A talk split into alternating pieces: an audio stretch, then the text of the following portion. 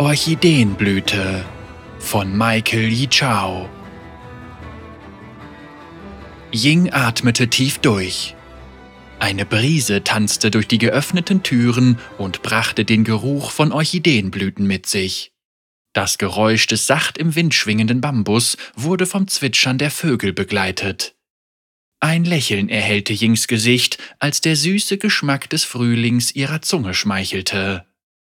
Sie seufzte, stand auf und ihre vom Wetter gegerbte Hand ergriff den Bambusstock, mit dessen Hilfe sie den Raum durchquerte.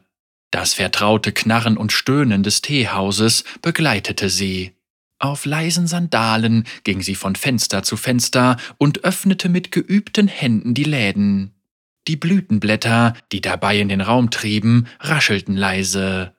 Sie ließ sich nicht von ihnen stören, immerhin waren sie es, die dem Teehaus den Namen gegeben hatten. Die Blütenblätter, auf die sie vereinzelt in den Zimmern stieß, erfreuten sie. Sie brachten ihr süße Erinnerungen an längst vergangene Zeiten. Vom Haupteingang her erklangen Schritte und verlangten nach ihrer Aufmerksamkeit. Sie hatte keine Besucher erwartet, denn für Reisende war es in diesem Teil des Landes noch zu früh im Jahr. Einen kurzen Augenblick lang stockte Ying der Atem. Der gedämpfte Klang von Stoffschuhen auf Stein, das Flüstern gelockerter Kleidung. Könnte das tatsächlich? Aber nein, der Rhythmus stimmte nicht, der Schritt war zu ausgreifend. Die Enttäuschung, die sich ganz kurz in ihrem Gesicht gezeigt hatte, wich einem Lächeln der Langmut. Sie stützte sich auf ihren Stock, richtete sich auf, spürte das warme Sonnenlicht auf ihrer Haut und wandte sich der Tür zu.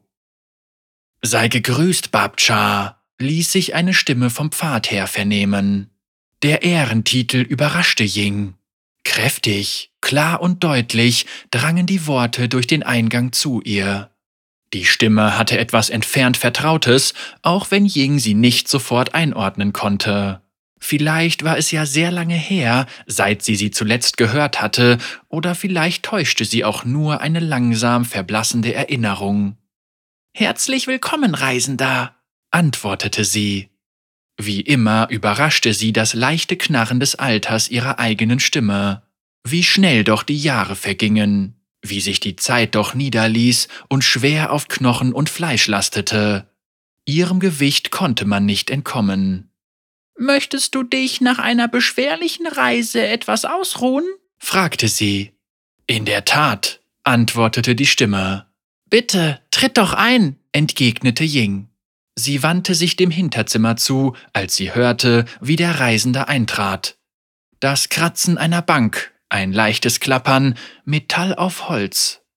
Ein bewaffneter Wanderer. Es klingt nach einem Schwertkämpfer, der seine Klinge am Gürtel trägt. Ihre geübten Hände nahmen einen kleinen Teekessel, füllten ihn mit frischem Wasser und stellten ihn auf den Herd. In diesem Teil von Ionia war es nicht ungewöhnlich, dass Reisende ihre Waffen offen zeigten.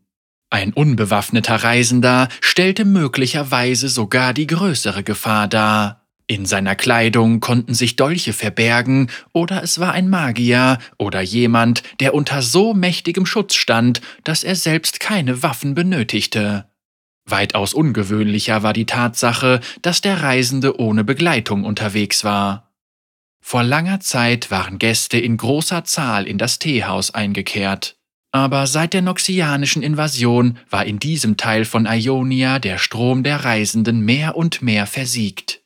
Die Menschen waren vorsichtig und misstrauisch geworden, die Bedrohung durch Banditen und gewaltbereite Gruppierungen, die sich als Reaktion auf den Krieg zusammengefunden hatten, war größer geworden, und die Zahl derer, die kühn genug waren, die Wege unweit des Teehauses zu bereisen, hatte sich verringert.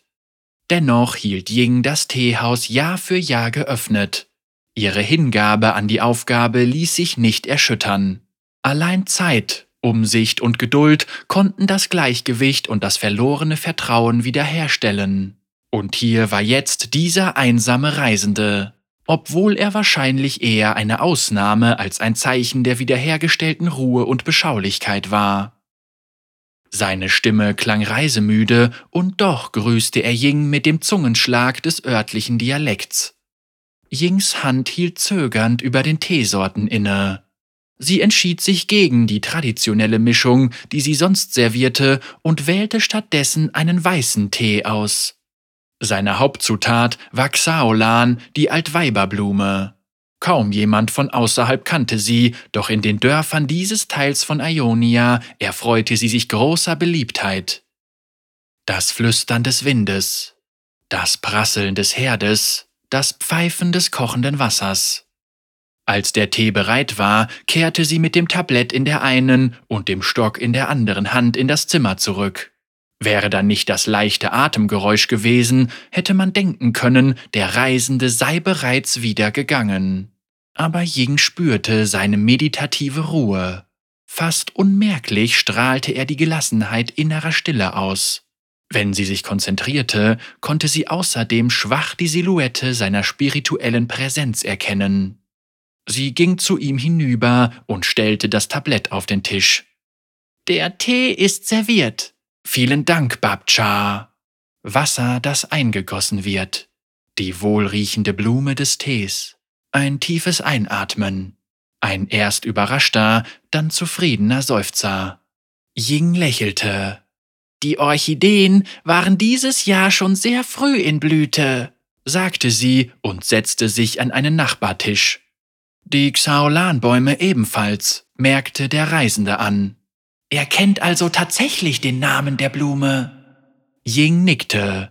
Es ist eigentlich noch nicht ganz ihre Zeit. Eine unerwartete Überraschung. Was unerwartet kommt, kann reichlich Mühe bereiten, warf der Reisende ein. Oder überraschende Freude. Yings Hand ruhte auf dem Stock in ihrem Schoß. Wechselt der Wind, bringt er häufig Schätze mit sich. Einige Streuner sind alles andere als eine Freude.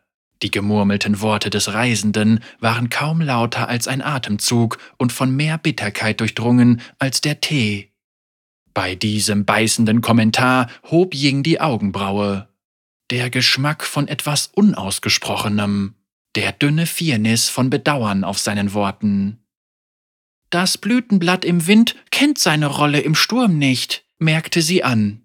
Der Reisende schwieg. Ying stand auf und streckte sich. Ah, vergib einer alten Frau ihr Geschwätz über die Natur. Möchtest du vielleicht etwas essen? Bist du hier alleine, Babcha? erkundigte sich der Reisende. Die Frage des Reisenden ließ Ying vorsichtig werden. Allerdings war sein Ton freundlich gewesen, und wieder, und sogar stärker als zuvor, war sie sich sicher, die Stimme zu kennen. Aber die Erinnerung ließ sich nicht fassen. Sie war ganz nah und doch zu fern. Meine Aushilfen kommen erst in ungefähr drei Tagen, antwortete sie. Wenn man es genau nimmt, bist du der erste Gast der Saison. Ich fühle mich geehrt. Ying hörte das Lächeln in seiner Stimme. Die Freude ist ganz meinerseits, gab Ying zurück. Welcher Wind hat dich auf diese Straßen geweht? Kehrst du nach Hause zurück oder treibt es dich in die Ferne? Eine kurze Stille. Ich fürchte weder das eine noch das andere. Jegliche Leichtigkeit war verflogen. Ein Narr hat keine Heimat. Ying dachte einen Moment darüber nach.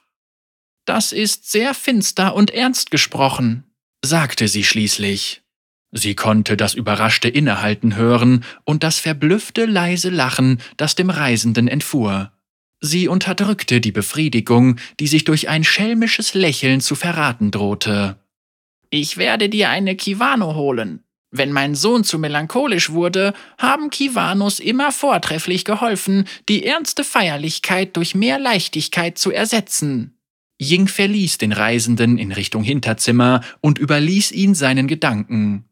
Das leise Klack, Klack, Klack ihres Stocks, die sich öffnende Kellertür, eine alte, wackelige Treppe hinunter, wobei sie vorgab, dass es das Holz war, das knarrte und nicht ihre Gelenke. Ihre faltigen Hände ertasteten die Kivano, die hier unten sicher und kühl gelagert war. Ihre Finger tanzten über die dicke Schale. Zufrieden nahm sie den dumpfen Klang der Reife wahr. Und wieder die Stufen hinauf, das Küchenmesser, das die Frucht halbierte, sie schälte, würfelte, so wie sie es schon unzählige Male zuvor getan hatte. Sie hörte den Klang weiterer Stimmen bereits, bevor sie die Arbeit beendet hatte. Derb, laut, Lachen, nicht fröhlich, sondern leer. Ying putzte sich die Hände an der Schürze ab. Sie trug die Schüssel mit dem Obst hinaus. Der Reisende hatte Gesellschaft bekommen, jedoch hatten die Neuankömmlinge sich nicht zu ihm gesellt. Der lärmende Haufen hatte sich einen Tisch in der Mitte des Raums ausgesucht. Vier, nein, fünf Stimmen. Das dumpfe Scheppern von Waffen, die unachtsam auf den Boden geworfen wurden. Eine Inszenierung, die einschüchtern sollte. Stiefelabsätze, die auf den Tisch knallten, als ihre Träger sich in den Stühlen zurücklehnten. Der Wind weht heute in der Tat viele merkwürdige und unerwartete Überraschungen ins Haus. Ying ging hinüber zum Reisenden und reichte ihm das Obst. Als er die Schüssel entgegennahm, berührte er ihre Hand. Vielen Dank, Babcha. Hey, hey, werden wir hier endlich mal bedient? Eine derbe weibliche Stimme unterbrach den Reisenden. Gern geschehen, antwortete Ying und ignorierte die Unterbrechung. Kann ich sonst noch etwas für dich? Bist du taub, Alte, oder was? polterte die Stimme. Stille senkte sich über den Raum. Offensichtlich war die laute Frau die Anführerin der Neuankömmlinge oder zumindest ihre Sprecherin. Ying ignorierte sie auch weiterhin. Möchtest du sonst noch etwas? Ich habe, was ich brauche, Babcha, entgegnete der Reisende. Seine Stimme klirrte vor Anspannung. Ying runzelte die Stirn. Möge es keinen Grund geben, dass diese Spannung sich entlädt. Endlich drehte sie sich um und trat zu den ungehobelten Neuankömmlingen. Das leise Klack, Klack, Klack ihres Stocks durchschritt rhythmisch die angespannte Stille. Als sie an ihren Tisch trat, lächelte sie. Willkommen, Reisende.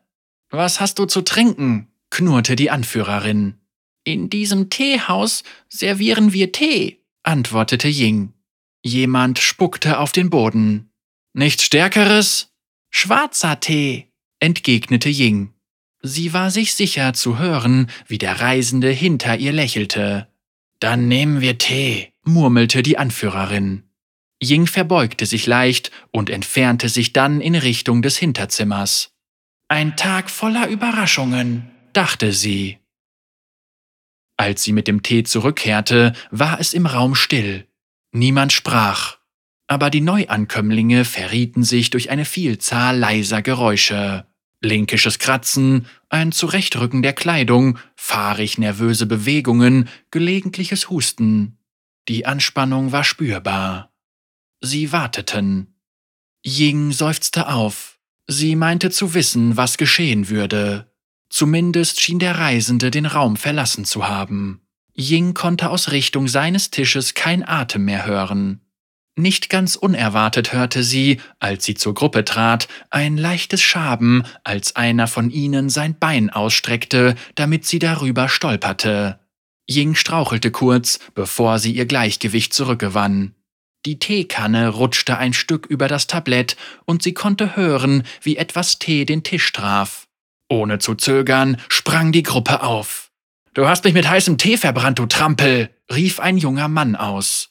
Ying unterdrückte den Drang, als Antwort auf den inszenierten Zorn spöttisch mit den Augen zu rollen.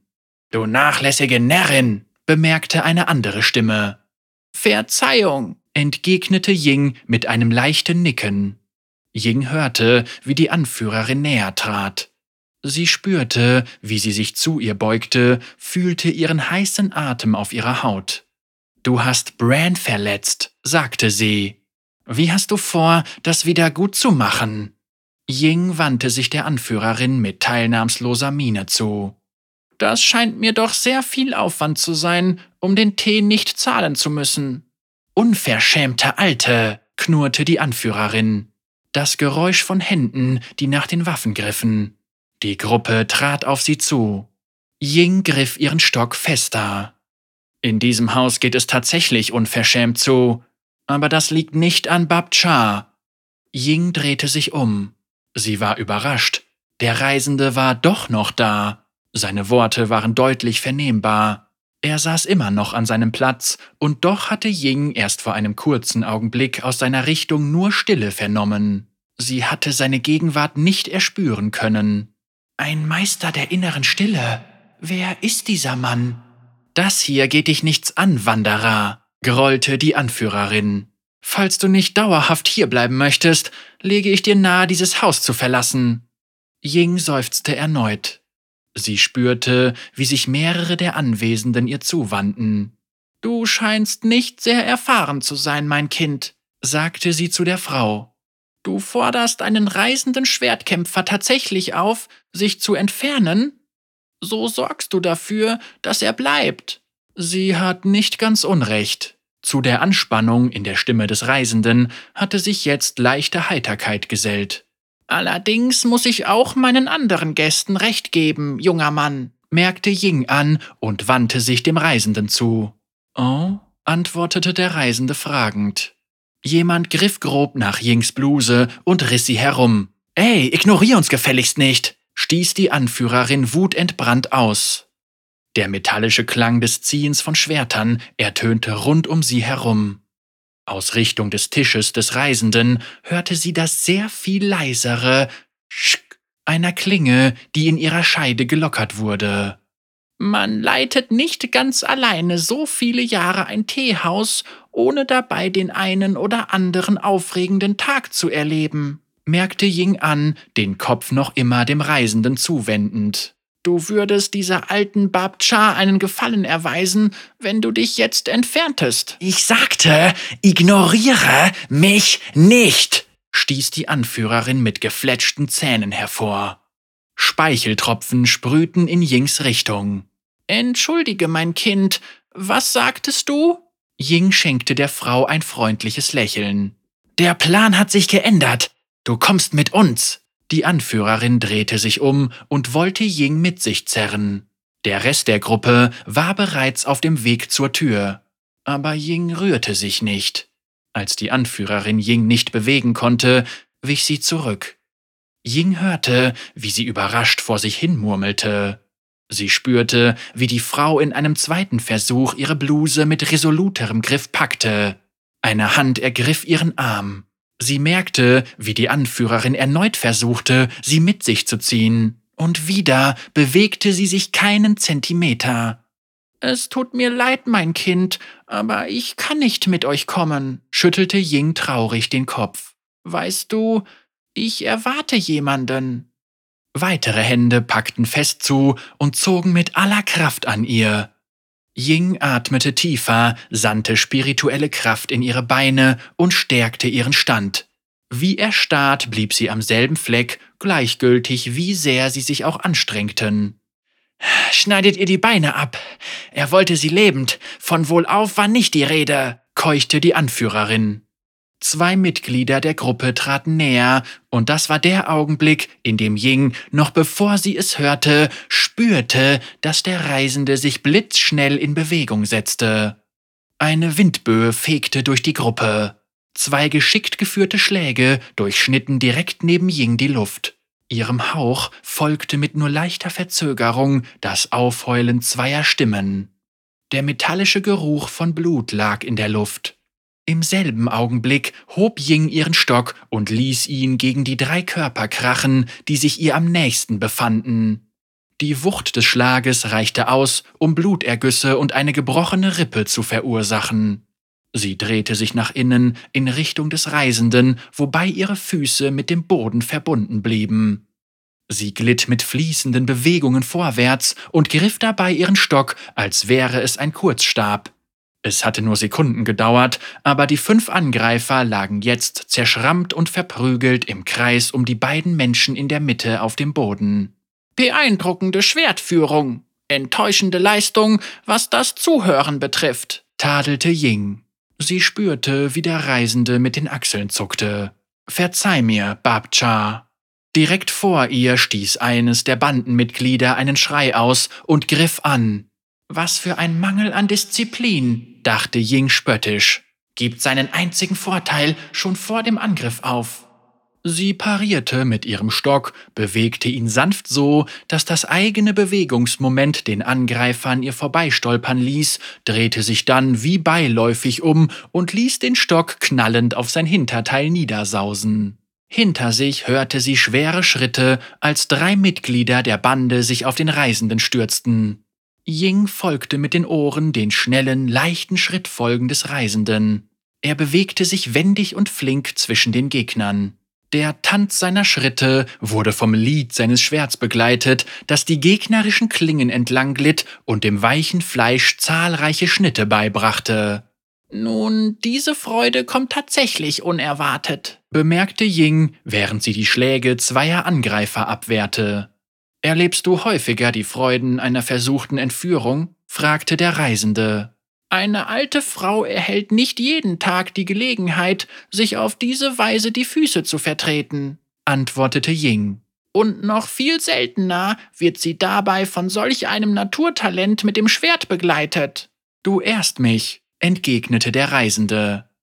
Ying ließ ihren Bambusstock krachend auf eine Kniescheibe donnern und hörte, wie einer ihrer Gegner mit einem erstickten Schrei zusammenbrach. Beinarbeit wie deine habe ich schon viele Jahre nicht mehr gehört, merkte sie an.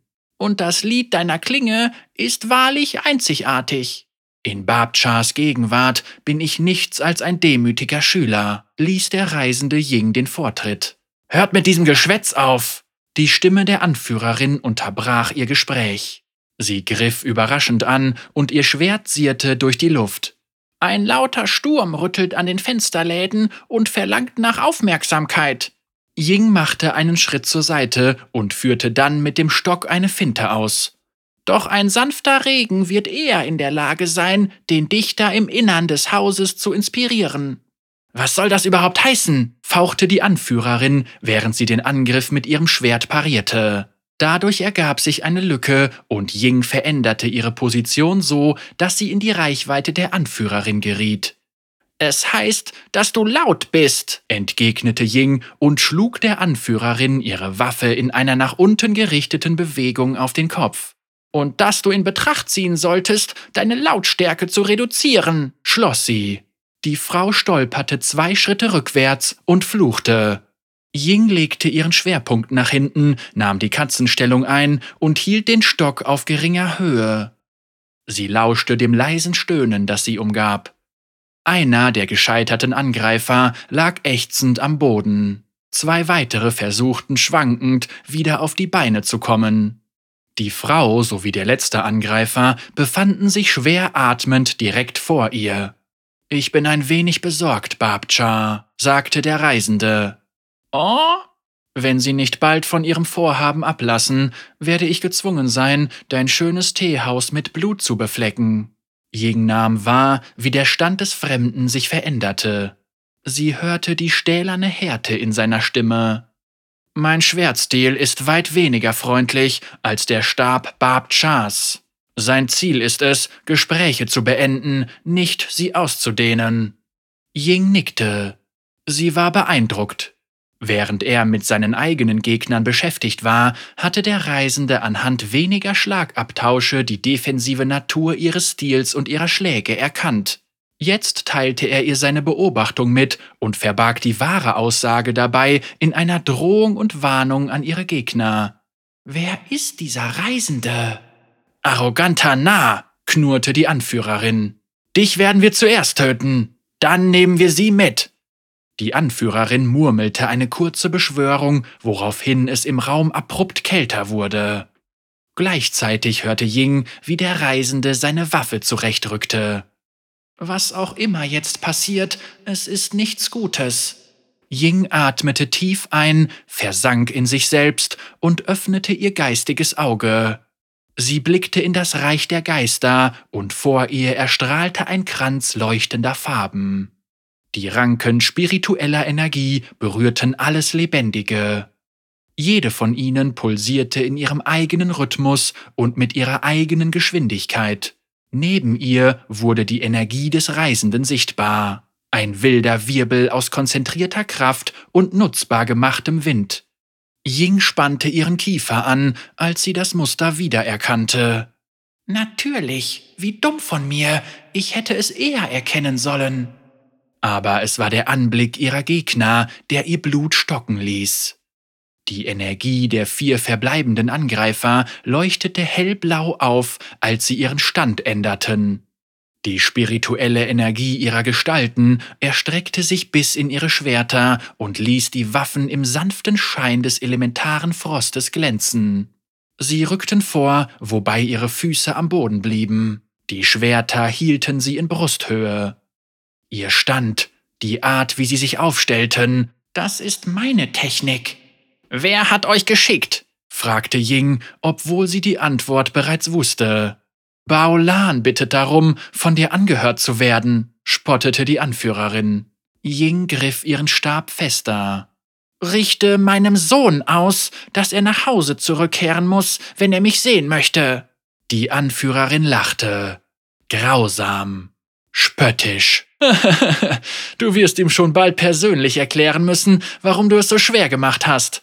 Ying seufzte. Oh, verstehe. Mein Sohn mag nicht zurückgekehrt sein, aber sein Zorn und seine Torheit haben den Weg hierher gefunden. Die Anführerin fletschte als Antwort auf diese Beleidigung die Zähne. Alle vier griffen an. Ying blockte den ersten Schlag mit ihrem Stock ab. Sofort bildete sich auf ihrer Waffe eine Eisschicht. Der zweite Angreifer zielte auf ihre ungeschützte Flanke. Sie drehte sich, um dem Angriff auszuweichen, die Aura entsetzlicher Kälte raubte ihr allerdings den Atem. Sie sah, wie die anderen beiden Angreifer den Reisenden neben ihr stark bedrängten. Der Frost ließ ihre Schwerter schimmern. Ihre Bewegungen folgten ihrer Beinarbeit.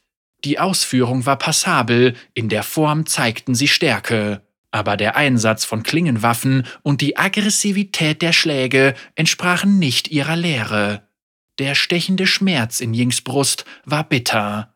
Wie weit bist du bloß vom Weg abgekommen, mein Sohn?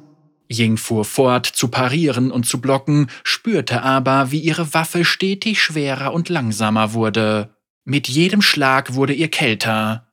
Der Reisende neben ihr duckte sich und wich aus. Ihm war schon beim ersten Parieren klar geworden, dass es ihm nur Kraft und Wärme entzog, sollte er versuchen, die Schläge mit seiner Klinge abzublocken. Ihre spirituelle Sicht verriet ihr auch, dass er ebenfalls seine Elementarkraft zu Hilfe nahm.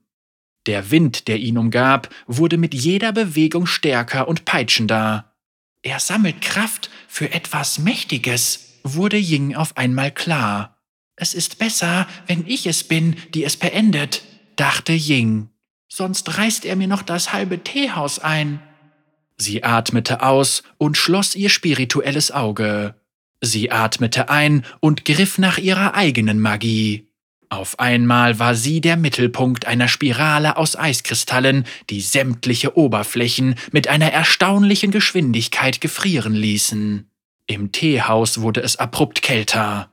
Sie drehte sich und ergriff dabei ihren Stock mit beiden Händen an einem Ende. Sie hörte die hektischen Schritte der Angreifer, die sich nun alle auf sie konzentrierten. Sie wollten auf jeden Fall verhindern, dass sie beendete, was sie gerade begonnen hatte. Schlau, aber zu langsam. Ying ließ das Ende ihres Stocks mit Gewalt auf den Boden knallen. Aufhören!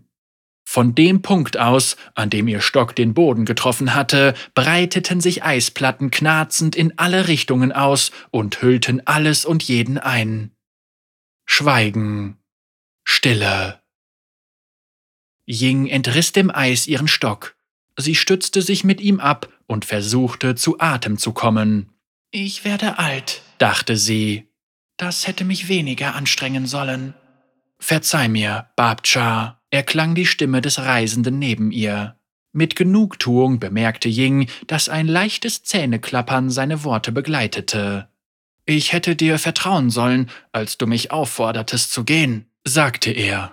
Es steht außer Zweifel, dass du meine Unterstützung nicht benötigtest.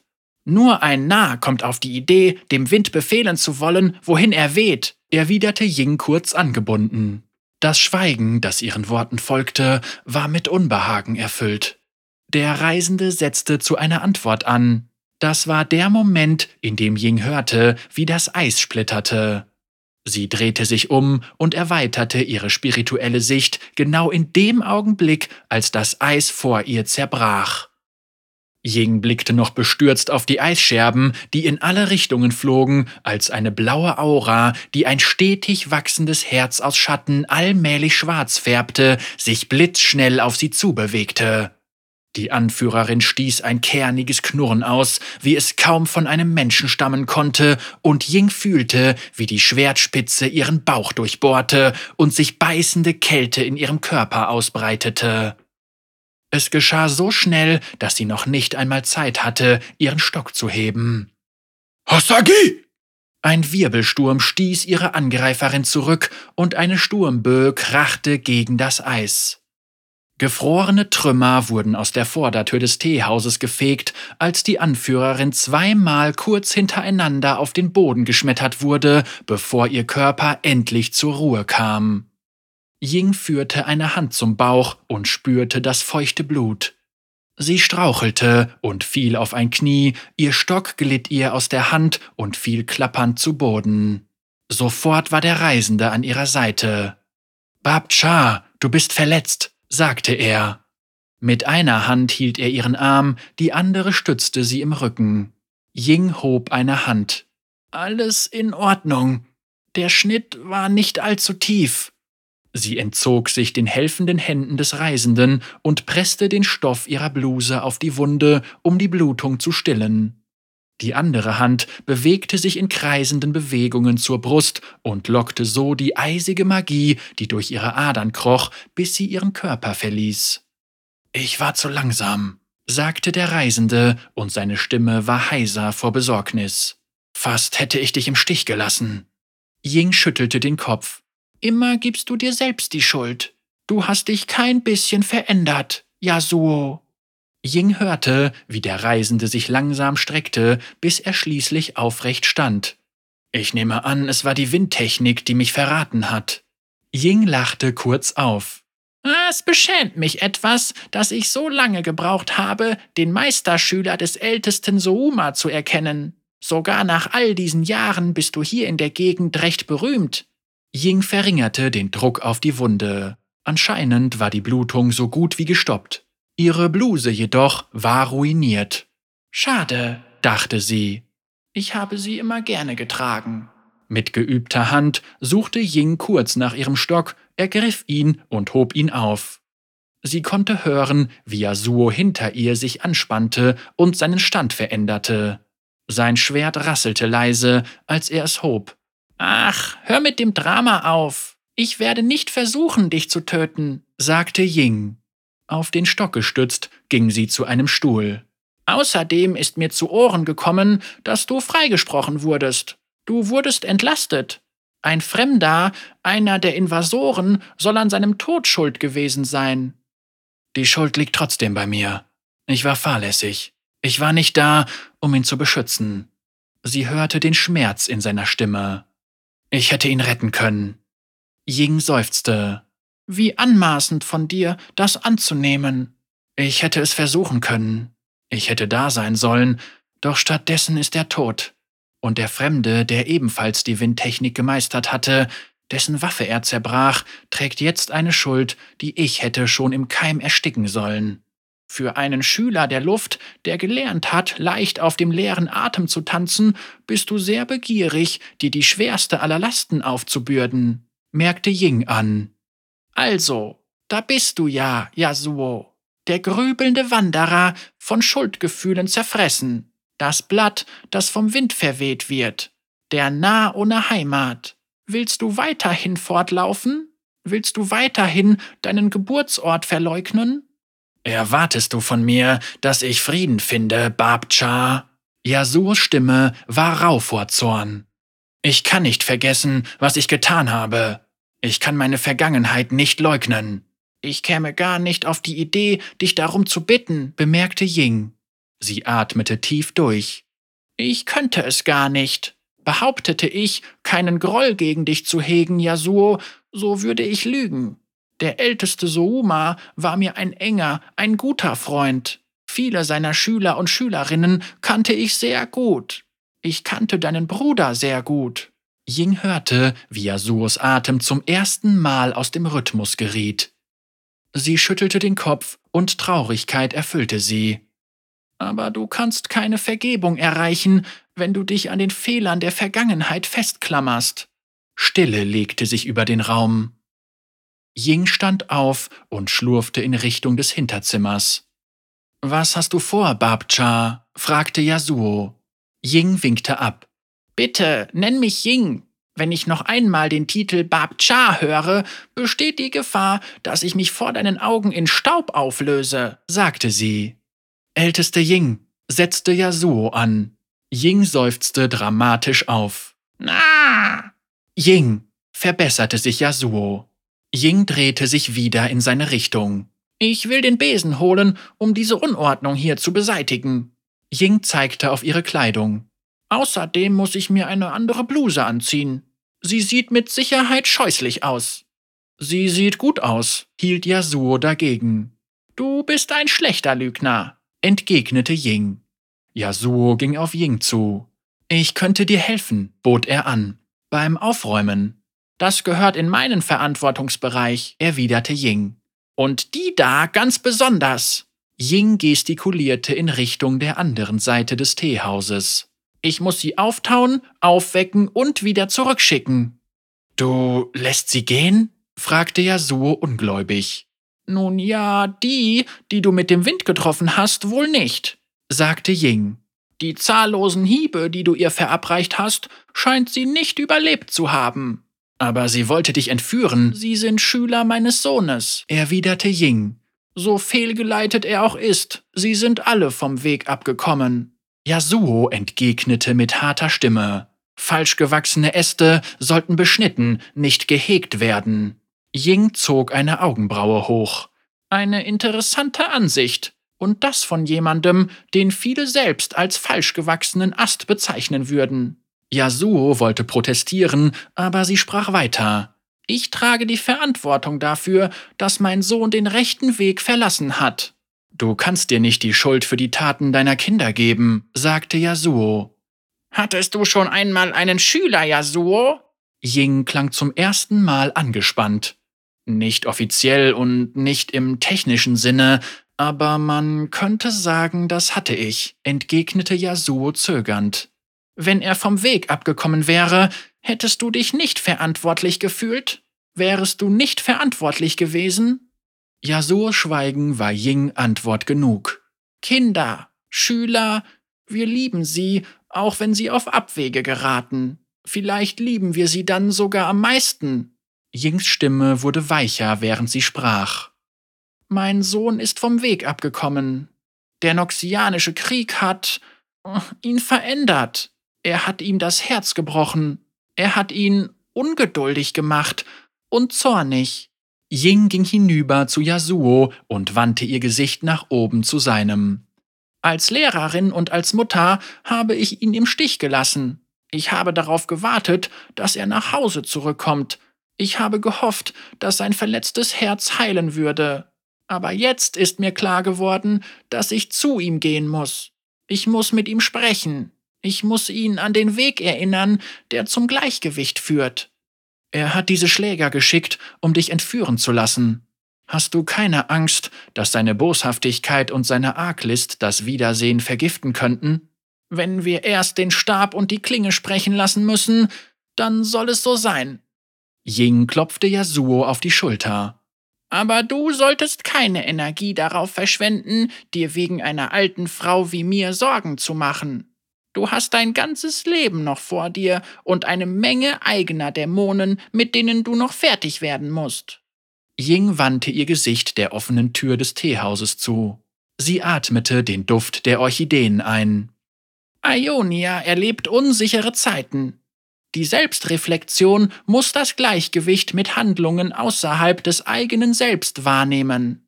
Vielleicht finden wir beide mehr Klarheit in unserem Inneren, wenn wir die Antworten außerhalb unseres Selbst suchen. Und nun hörte man auch den Bambus wieder im Winde klappern. Zaghaft erklangen auch wieder die ersten Vogelstimmen und durchbrachen die Stille, die dem Kampf gefolgt war. Ich weiß nicht, wohin ich als nächstes gehen soll, sagte Yasuo. Er sprach leise und beiläufig, aber Ying konnte den darunterliegenden Kummer hören. Du bist ein Mann der Stärke, der die Bedeutung des Verlustes kennt, sagte Ying. Es gibt sehr viele, denen beides fehlt. Anstatt dich vom Wind treiben zu lassen, kannst du ihn vielleicht nutzen, damit er dich zu jenen führt, die dich brauchen, wo auch immer sie sein mögen. Ying hob ihren Stock und tippte Yasuo damit sanft auf die Stirn. Aber jetzt solltest du aus meinem Teehaus verschwinden. Ich werde einige Zeit damit zu tun haben, die Unordnung hier zu beseitigen. Ying hörte zu, wie Yasuo aufstand und sein Schwert wieder an seinem Gürtel festschnallte. Vielen Dank, Ying, und hab auch Dank für den Tee. Es war schön, ein bisschen Heimat zu schmecken. Heimat bleibt Heimat, entgegnete Ying. Unabhängig von Eindringlingen der Vergangenheit und auch unabhängig davon, wie weit man reist. Ich hoffe, dein Sohn wird das begreifen, sagte Yasuo. Ying lächelte ein bittersüßes Lächeln. Das hoffe ich auch.